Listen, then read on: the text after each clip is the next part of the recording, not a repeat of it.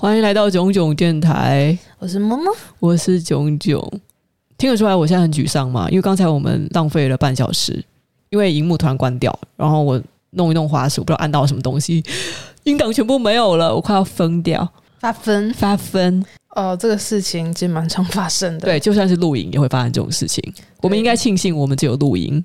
哦，对，你知道录影的话，还有连带的表情等等的那种肢体情绪劳动。对啊，录了半小时之后没开麦克风，哦，这是每个 YouTuber 都遇到，超级发疯。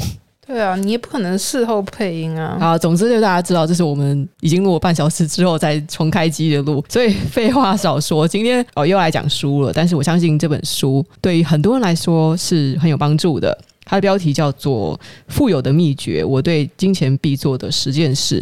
他是全美 Number One 的线上理财作家利兹威斯顿写的。我看完整本书的话，我觉得里面有一些内容可能比较适用于美国人，就比如说他们的什么四十 K 退休计划，还有个人申请破产，就不太适用于台湾人。但是他有很多理财的观念，尤其是理债的观念，值得想要改善财务状况的人好好的参考。比如说我吗？理债的部分。而其实你也不算卡债，嗯，因为你每个月都有都有缴清，对，都有缴清。因为我不是想留下黑那个黑记录，什么黑记录？黑黑沉淀呢？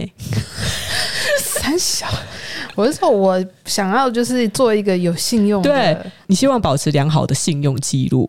嗯，对，好难，这句话好难说出来。这一看就是你完全没有看过任何的理财书。对，我的确是没有看过任何理财书。你知道前几天我在我的 IG 上面啊，顺便一提，我的 IG 是 K Y O N T W，我经常在上面分享各种资讯，欢迎大家追踪。好，我在我的 IG 上面做了一份问卷调查，问一问大家有看过哪些理财书？你猜猜看，前三名最受欢迎的理财书是什么？至少在我的观众群内，我的职业是股东。不在前三名，但是蛮受欢迎的。再猜猜看，如何在台股中赚一亿？没有，那太老了，因为那本书已经绝版了，除非你去买二手书，不然买不到。那跟着柴鼠兄弟学，没错，最近的学学生跟上班族刚开始理财的人会买这本书，因为这本书讲的相对来讲是蛮全面，而且图文并茂，蛮易懂的。还有一本书，猜一看，灰阶。灰阶思考，你连他的书名字都不知道哦，你真的没有在关注的嘞？因为我看过他本人，就你不可以这样子外貌协会。好，那我直接说，就是我的问卷调查中最常出现的三本书，一个是古埃的回界思考，一个是财鼠兄弟的书名有点长，跟着财鼠好 FQ 什么？对对对，什么什么 FQ 的名字太长，忘掉了。还有一本书不是这几年红的，我也不明白怎么会有人看到作者破产之后还跑去买。富爸爸穷爸爸，哎、欸，这这是一个超基本款的理财书籍，哎，那很老哎、欸，很老。我记得我小时候，真的是小时候，我就看到我爸有 买来看，人手一本啊，就跟那个什么秘密一样。哦，对，秘密我妈有买，哦，你妈超喜欢。对，而且秘密二，嗯。好像是新的名字，反正就是秘密二，呃，秘密二，对，我他也有买，我妈也有买。那他掌握了那个秘密了吗？没有，我妈她就是非常信仰那个吸引力法则。哦，我还以为你想说吸引力法则，没有啦，就是他相信有信念就有力量。哦，对，然后这是蛮好的心态。然后我爸是相信有钱就可以控制人。哎、欸，这个 有点糟糕，这是一个有控制狂的家长。对啊，我处在一个蛮稀奇的环境里面。其实我没有在批评《秘密》这本书，我对于很多形而上学就是太强调精神层面的书，其实没有很喜欢。但是我必须肯定，《秘密》说的吸引力法则对建立正向心态很有帮助。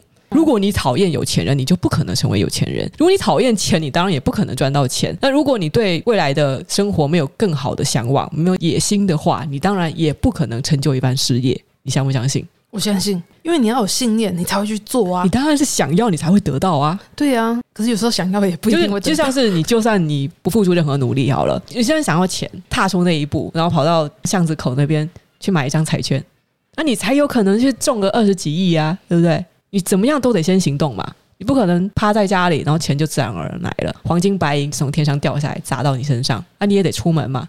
对啊，你是不是刚才录录音录太久，所以现在有点累？我是不会累的，就是我刚刚就是很想要讲一件事情，就是每次去逛那个彩券行的时候，我都会很想要进去买买买大乐透或者是就是什么威力彩，然后你都会很冷静的阻止我说不要买，反正不会中。就是避免那五十块、一百块的，就是开销可以拿来吃东西之类的。因为中大乐透的几率差不多是几千万分之一，对，就比你被雷打到 还要次，还要对，连续被雷劈中七次，对、啊，几率还要低。对，没错。所以冷静下来，你可能把大乐透的那个钱去买一杯真奶。没有，如果是真奶的话，你还是会念我为什么不吃一些健康的食物？呃，对啊，吃健康的食物很重要。好，那我们现在开始讲这本书。然后这本书是乐金文化几个月前寄给我的，标题叫《富有的秘诀》。但是呢，大家都知道是台湾上市的书嘛，呃，总是会有点夸大啊，要吸引人的。当然啦，总不能跟你讲说什么理财的十种方法。他就想说，我要变有钱，你为什么要只教我理财？我就是要变有钱。就他们没有办法联想，叫你理财其实就是通往财富自由的捷径。你要投资，要先理财。其实投资跟理财是两件事情。然后你要理财之前，你必须先理债。通常一般人身上会背负有债务，除了是从父母那边继承过来的，还有就是人生可能做了一些错误的决定，比如说冲动消费。再来就是意外的发生，在外面骑机车的时候不小心擦撞到人家的玛莎拉蒂之类的。这种情况，你有没有想过这这种状况真的很恐怖？你其实没有办法，特别是做什么事避免。对，不要一下子讲到负债这么沉重的话题。关于财务规划，我们一般人都是小资族嘛，就是领固定薪水的。你知道五十、三十、二十的法则吗？我知道。说五十是什么？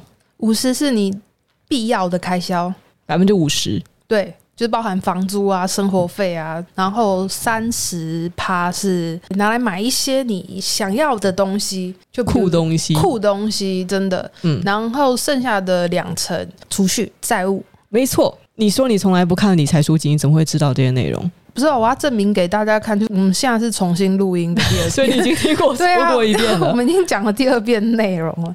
好，没有错，我再补充一下，因为一般人对这个概念可能有点模糊，就我们可能会以为必要支出居然占百分之五十，很多人听到会觉得说要这么多吗？但是其实你算一算，我们刚出社会，薪水不到三万块钱，可是如果你是北漂，你在北部工作的话，那光是房租就要支出一万多块，所以真的差不多。嗯，房租、水电费、交通费，你是学生需要缴学费，然后是吃的东西，因为你不可能像肾结石一样光合作用，因为它植物 非常只要浇水就对对对，所以你一定要吃东西嘛。然后保险费，很多人容易忽略，很多人会觉得保险是额外支出，但是。其实年纪越大，你越必须要注重保险这件事情，而且你的保险支出可能要调高。在年轻的时候啊，你觉得自己体力很好、很健康，不会生病，也能够最大程度的遏制意外发生，可能就是缴一个基本的全民健保就好。但是年纪比较大的时候，二十几岁，最好是在三十岁以前，最少最少应该要去保一些什么人寿险啊、意外保险啊，还有医疗险，因为真的承受不起一次的意外。刚才说什么？你擦撞到玛莎拉蒂，擦撞到玛莎拉蒂，那是要赔人家几十几万、几百万就算了，怕的是人家玛莎拉蒂直接把你的腿给碾断哦。那你是不是下半辈子等于说职业选择就变得非常的限制？甚至有可能你为了要疗伤啊，你你也可能不只是腿断啊，你可能变植物人也说不定啊。对啊，那就是父母要养你一辈子。对，这时候如果你有保一个意外险、意外险、医疗险，啊，包括你的医疗险，至少保险公司可以 cover 你这段时间甚至以后的这种赔偿。嗯，我直接告诉你一个血淋淋的例子，就是我十一月的时候去打 AZ 第一剂疫苗，然后不是当天就产生了就不良反应嘛？是对，那时候你躺了五天啊六天。你怎么可以不记得？我躺了九天呢、欸。好啦，因为那段时间你一直还有在工作，所以我对你具体来讲到底是不省人事多久，不是很有概念。呃，我前三四天其实是不断的被安排那种很精密的检查，然后他希望那那个时候症状就是中风嘛。接近中风，嗯，对，那其实很可怕，所以他们就是希望我，呃，因为他们也怀疑我是肺栓塞，花在那种检查的项目上面的费用是比较惊人的，然后再加上每天的住院的费用，这样零零总总九天下来，就算有了全民健保，但是我还是要付出几万块的，而且你还损失了你可能接工作的赚到的钱，就机会成本。你有去申请赔偿吗？但是目前就没有下文。就是那个赔偿的人员，他会一直打电话来说啊，你现在还好不好啊？呃，有没有副作用啊？但就不跟你提赔偿两个字。但是我查过，我的这个样的状况是可以得到赔偿三十万的，但他们就是极力的回避。听说现在有人过了好像半年还是一年，都还没有拿到补偿的费用，所以后来那个。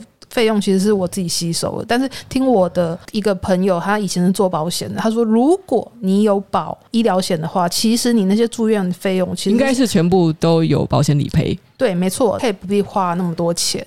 但是你为什么没有医疗险？因为我在想要保医疗险之前，我就已经得了忧郁症，所以保险公司他因为我有在吃那些处方药，他们认定我没有办法。保医疗险，对，因为保险公司他们发现你有忧郁症啊这类的身心疾病，就会怀疑你未来有很大的风险，或是自己伤害自己，或是自己了结自己的性命。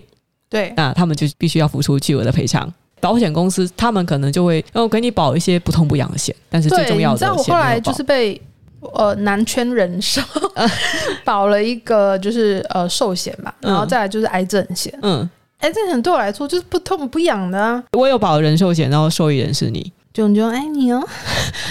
前提是我要先死掉了，没有啦，你不要挂，因 为我觉得我保人寿险可能比较有意义。那你就没保哦。那人家就好了，我们先不讲这个，现在再讲下去，我们很想保险业务员，想要了解保险的这些东西，最好就是找认识的人了。保险其实是越早开始，就越年轻开始保险越好的，因为它的费用可以相对来讲低一点。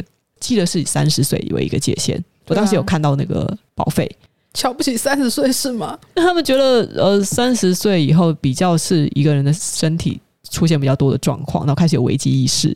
没有，我觉得三十之后就是。变比较丑哎、欸，不是哈？你三十岁之后真的会有很多的状况，比如腰酸背痛啊，然后开始便秘啊。啊，我刚才是不是？便秘是你哦，你也有便秘好吗？我们可以不要互相伤害彼此。OK，好，我们就不讲了。对，好，反正就是现在就要狂吃保健食品，等到你们年纪大了就知道了。不管怎么样呢，就是我刚才只是想强调保险的重要性。所以保险是在百分之五十的必要东西的支出，那想要的东西，很多人可能就会搞不清楚。其实想要分辨必须的支出或是欲望的支出呢，有一个很简单的方法。如果这个支出是你可以延后几个月才去购买、才去付款，而且不会有严重的后果的话，那就不是必须的支出。这是一个很简单的分辨方法。所以你发现这个东西好，我到下个月或者是在明年再买，好像也可以，那就只是你想要的东西。预算的最后两成才是储蓄和偿还债务，但是呃，有一些台湾人的说法可能会是债务或是那种房贷之类的，不要超过月薪的百分之三十。比如说，如果你是六万块薪水，那你每个月要缴的房贷最好就不要超过两万多块，差不多是买一个怎么样的房子？以我精密的计算，八百万吧。你，你根本就没有精密的计算，八百万那是什么？是十年房贷还是二十年房贷？三十年。三十年，三十年，然后首付如果是两成的话，那差不多是在台北市蛋黄区买两间厕所，住在厕所就好了嘛？没有啦。就是你知道各个层级它有不同的嗯价码，嗯，对，然后基本上还是看区域啦。所以大家谨记着五十三十二十的计划，至少就是你手上拿到钱之后，你真的就是不知道该怎么分配啊，你就简单的遵循这个法则。其实财务状况会变得不好呢，除了我们之前说到你下了错误的决定，你遇到倒霉事情。很大程度可能是你的习惯不好。如果你的收支不平衡，你就很难会长期的维持财务稳定。这本书里他提到的一个补充说明，我觉得很棒。他是说回馈社会很好。但是你也要考量自身的能耐，因为很多人可能会觉得我回馈社会很重要啦，每个月我就是要拿一点收入出来捐给浪浪啊，或是要捐给慈善基金会啊等等，而且他们会将这笔预算是视为必须的支出。可是呢，你这可能还会面临的未来很多的增加的支出，就必须要好好谨慎重新思考这件事情。其实不一定需要。付出金钱才是对这个社会有回馈。你必须要想到是你现在有出来工作，你已经是在贡献社会了，所以不需要对这件事情很有压力。除了捐助金钱之外，也是可以像是做志工，嗯，有很多行动方面的你可以去付出，不一定要付出金钱。毕竟捐款可能就是冷冰冰的一笔数字出去，但是你做志工，对自己本身的生活啊、实践啊，会有更大的价值。会比较充实。嗯，比较充实，就是你真的去做那些事情，然后你真的去接触那些你想要帮助的人，那个其实是一种 social。哎、欸，可是我想到的是，其实他在。当志工的那段时间，如果他把它拿来做能够赚钱的事情的话，哦，你你是有些人会提到一个理论说，呃，有钱人与其你花几个小时去做志工啊，你不如直接掏钱出来，因为你几个小时赚的钱早就超过。对对对对对，哦，这是一种效率主义的说法，但是你要考虑到的是，当有钱人想要出去做志工的时候，他们为的并不是单纯的要帮助别人这么简单。懂吧？哦，我不是说作秀，我不是指作秀，而是说他们想要充实自己的生活，他想要多一点体验，所以他只是选择去做志工，他不是因为觉得我做志工对社会帮助更多，所以去做志工的。我懂，但是我、嗯、就是我不是站在那一边的，我还是坚持就是效率主义。你就想想比尔盖茨他退休以后那么多时间。偶尔要去孤儿院呢、啊，去摸摸小孩啊，玩玩狗狗啊，对他来讲都是一个很愉快的事情。哦，我觉得那样子可以，但是如果你真的像，比如说你三十几岁，你刚好经历你事业的巅峰，你应该要趁这段期间，好好的把你的那个本榨干自己的时间吗？榨干自己的 就是所有的什么才能啊，嗯、然后就是精神啊，然后去赚很多的钱，这样是一种想法啦，也可以提供给各位参考。然后第二个，我是看到这本书里面有提到，呃，你应该要考虑使用线上银行这件事。啊，我想到的是，很多人其实忽略了，在他们的资本非常非常小的情况下，不一定要进行投资，而是更多的要保本跟抗通膨。你应该要活用你现在所有的现金，不要以为你钱少，你就没有办法用钱滚钱。像我昨天有在我的 Telegram 里面分享啊，如果你现在有一笔现金哦，可能现在市况也不好，所以你不一定要把它投到市场。但是你也不要傻傻的把它放在传统银行里面，你应该要去开数位账户。那我这边有做一个小统计，那大家有兴趣的话可以去网上查一查。远东商银放五万进去，它的活存利率就是百分之二点六，这个比定存不知道高了多少。然后台新银行 Richart 放三十万进去，它活存利率是百分之二。星光银行 OU 是二十万到百分之一点八五。那我个人很喜欢的永丰银行大户，它是五十万的额度，百分之一点一的年利率。我这边随便捞了八家数位银行，那如果你把这些数位银行的这个存款上限都用掉啊，然后可以赚到最多的和那个活存利率的话，差不多是你每个月会有两千两百一十元的利息，相当于年利率百分之一点六。你是说手上有一百万的情况吗？就是手上你就是有一百六十七万的现金，把它全部放到数位银行那边去，是我随手捞的。这边不是有长辈，为什么要把钱拿去定存？他是拿多少钱？呃，他拿差不多三四百万去定存，定存 是去年嘛，对不对？对对对对对，不止他一个啦，就是我们很多长辈都会这样做。对，因为他们身上有一大笔钱，他们根本就是希望他乖乖的存在银行里面。但他们没有想到活存这件事情。你知道很多有钱人，因为他们仗着自己的钱很多，所以会觉得，哦，做这些这种好像蝇头小利的东西，这种动作他们就不想做。但是你知道，对于大部分人来讲，每个月几千块，那就真的是钱呐、啊。我懂。你你没有去注意的话，你就丢掉了这笔钱。如果我们现在是在讲你没钱，你要怎么样财务状况好一点？我是主张积少成多很重要，小小的钱也很重要。就是注意你平常就要控制开销之外，也要开源节流。开源其实就包括说你这一点点的小利息，其实也需要赚。诶，如果你一百多万你就这样傻傻的放去定存，那你每个月就是损失两千多块。我们还会遇到有一些人，他可能手头的现金不够，但是他真的很想要开源，可能要去创业或是投资，所以他想要去借信贷。但是，除非你真的可以拿到一个非常非常漂亮的利率了，那你觉得你的现金流可以 cover，然后再加上你对对投资或是创业很有信心，那不然一般来讲，股票投资其实相对于创业都算是低风险的。开公司要去做一些有进货动作的创业，开店尤其是开店，我跟你讲，尤其租实体店面开店有很大的风险。真的，尤其像疫情嘛，对不对？因为你要考虑到说，你开店，你一定不可能说哦第一个月、第二个月就回本，除非你像迪美一样三个月就回本。就是他们是建立在这种网络事业的延伸上面。嗯，那有些人是你也没名没气，然后突然想要什么开服装店，还是开什么玩具店？妈的，谁理你啊？为什么要到你那边去买？并没有说真的建立好自己的个人品牌，你就贸然在一个可能很热闹、很不错的精华地段开店，我就一定能赚钱。然后你就会发现赚钱的是房东。对，但是店租真的超贵。之前呢、啊，东区不是一大堆退租的嘛？对，就是他们因为扛不起那个租金的压力，一个月六七十万，对，你就要想一想，就退租。对，但是你开店之后嘛，除了这个店租啊，然后租下店之后，你装潢又要打掉重练嘛，员工是不是又是一笔支出？就会有很多的这种固定支出，然后这些支出呢，是即使你发现的苗头不对，你想要收回来之后，其实你还要承担好几个月的亏损，因为这是后续的处理。所以很多人创业，尤其是开店，不仅是赔掉自己老本，他可能还会欠一屁股债。这是蛮有可能，这是蛮有可能的，对啊，对，因为你要去做资金周转啊。因为真的比起就是网络上面做实体店面的那个风险太大了。我觉得大家要好好利用现在网络时代的优势，已经可以在网络上创业，在网络上做行销的话，那你为什么一定要坚持开店？我现在都觉得是开店是一种情怀。嗯，尤其是疫情发生以后，那大家就发现，其实啊，线上买衣服啊，买这个买那个也没有那么难克服吧？呃，奶奶罩需要克服哦，你还要去试穿嘛？但是但是有很多那种你线上可以退货的就还好啊。那你每天退货，你还是会烦呐？而且你一直找不到一件可以穿的内衣，你是不是就每天都在那边掉奶？一般人不会遇到这种状况啊。没有，就是。我的重点是要给出一个建议，就是除了跟银行啊，或者是跟地下钱庄啊，或者借一些来路不明的这种可能会被黑到断手断脚的借款之外，你可以提升你的财务灵活度。呃，在短时间想要凑到资金的，可以问一问愿意借你钱的亲朋好友。虽然跟人家借钱这件事情哦，在华人社会很忌讳，可能一个不小心，你的感情就毁掉了。对，可是那毕竟就是还是一个选项，对方可能可以给你比较优惠的利率。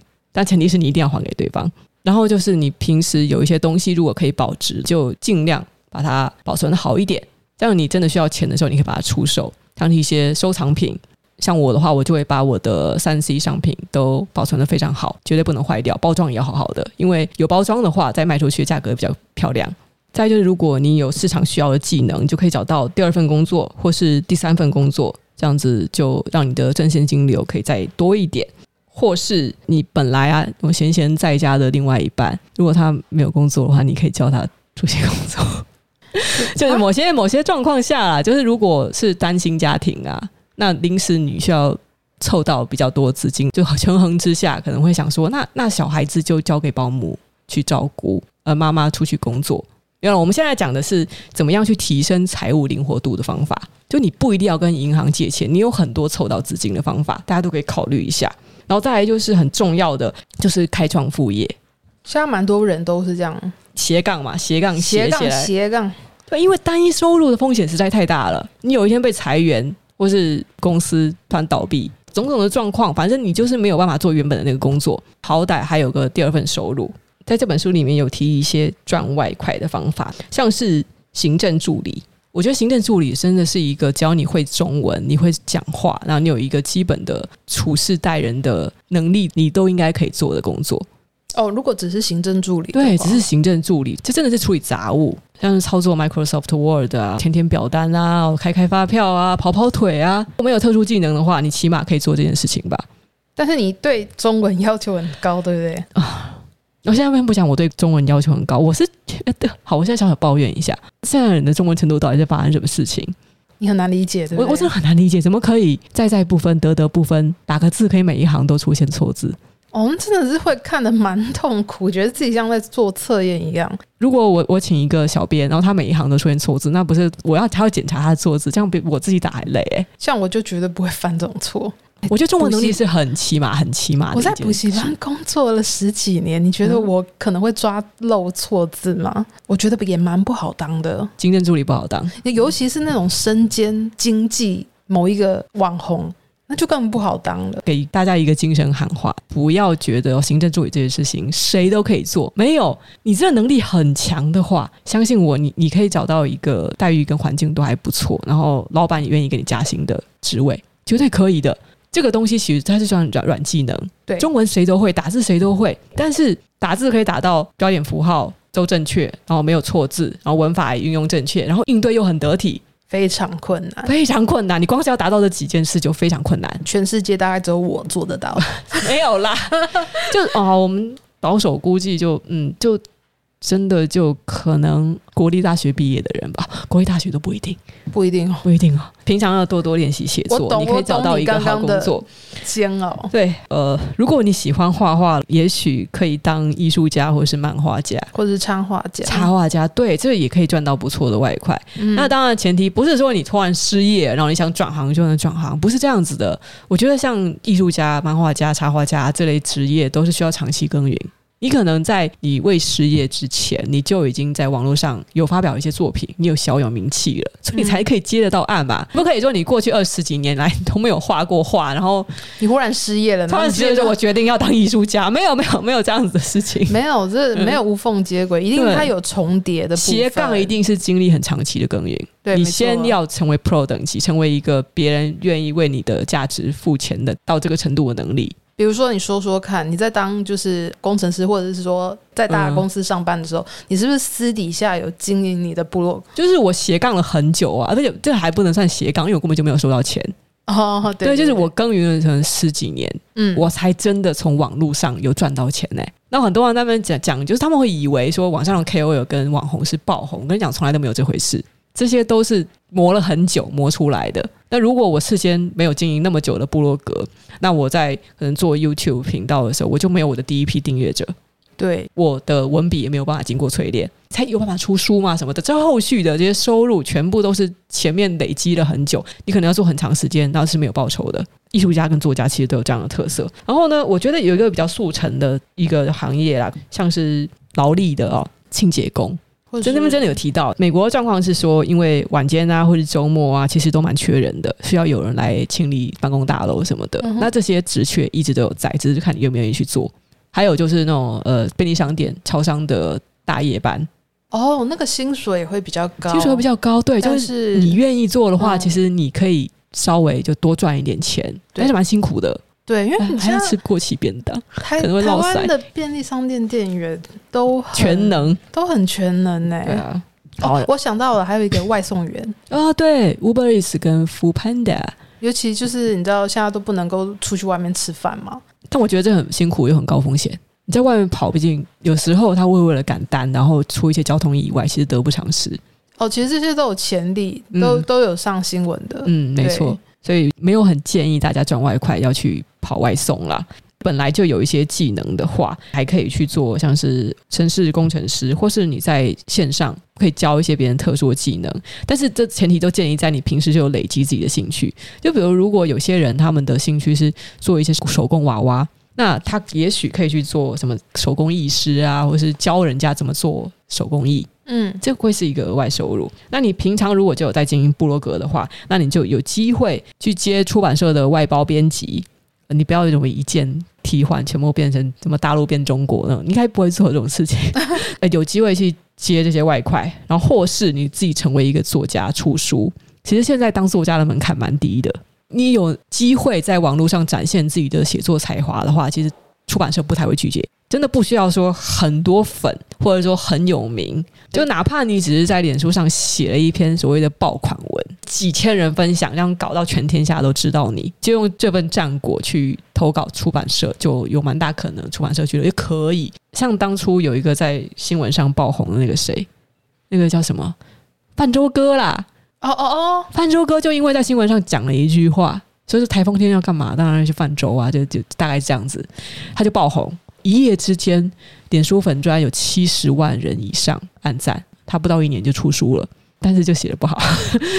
对，但但是你就知道嘛，在出书的门槛真的没有很高，这出版社甚至不要求你很会写。好，但可能大部分人觉得说有名比较难，那你就好好锻炼自己的写作能力，写作很重要啦。因为写作的话，你就可以卖书啊，你也不一定要出版社来说，你也可以自费出版啊。对啊，那自己其实就可以完成一些简单的行销了。嗯，如果你是差不多呃五万以上，嗯，没有没有，我觉得一万以上就可以出书了。重点是你的 TA 是什么样的人？即使你只有一两万或者甚至几千的追踪者，但是你所有的人都是被你的长篇文章就比较有深度的文字所吸引的话，这些人买你书的比例本来就会高。但是如果你平常都是在这讲干话或者发奶图，那你突然要写一本书，这些人的不买的可能性当然就比较高。端看是你平时养出了什么样的粉。做什么事情就吸引什么样的 target audience，然后大家可能会受到一些网络酸民或是媒体的错误报道影响下，会以为啊，我去拍影片做 YouTuber 会很赚钱。那我很实际的跟各位讲说，如果平时没有累积，紧急的需要一笔资金，然后就要去开 YouTube 频道的话，这不太实际。你不可能马上拿到钱。首先，因为你必须要累积一千订阅以上，加上呃四千个小时的播放，你才可以开始盈利。这其实是一个不小的门槛，不小哎、欸。对，那我之前有推荐另外一本书，那是日本的一个知识型 YouTuber 写的。他是把这个目标讲得很简单。他说，四千个小时的播放，你就想想啊，你就每天上传几分钟的影片，那只要有几百人播放，哎，你一年之后你就可以达成目标了。不不不不，要讲的好像很容易。你要想想你，你你每天更新影片，这个难度会有多大？你每天都要想内容，诶，而且是是一年哦，不是一年诶，连续一年诶，然后一年之后你才可以盈利。天啊，谁撑得下去啊？做一年的白工诶，所以做 YouTuber 真的不简单。你们现在看到啊，是什么？top 的 YouTuber 啊，年收上千万什么的，看哪个行业做到 top 不是年收那么高？你怎么不讲说演艺人员或是郭台铭在那边躺着不动就领几十亿鼓励？鼓励这个叫什么？幸存者偏差，还是说媒体有点大家有点太聚焦于这些我们荧幕上看得到的人呢？我觉得是新闻媒体的问题了。哦，爽赚！我最讨厌“爽赚”两个字。现在世上到底有哪个行业是爽赚？你知道我之前就是为了就是相关的话题，然后跟那个台大教授彭文正彭批是吧？就吵起来了。他就跟你讲说，没有人看的新闻没有价值。对呀、啊，嗯，嗯 也不用说啊，反正他现在一直在追蔡英文的论文。他不是已经逃难到外国去了吗？我不知道，反正他那时候就是给我很不好印象。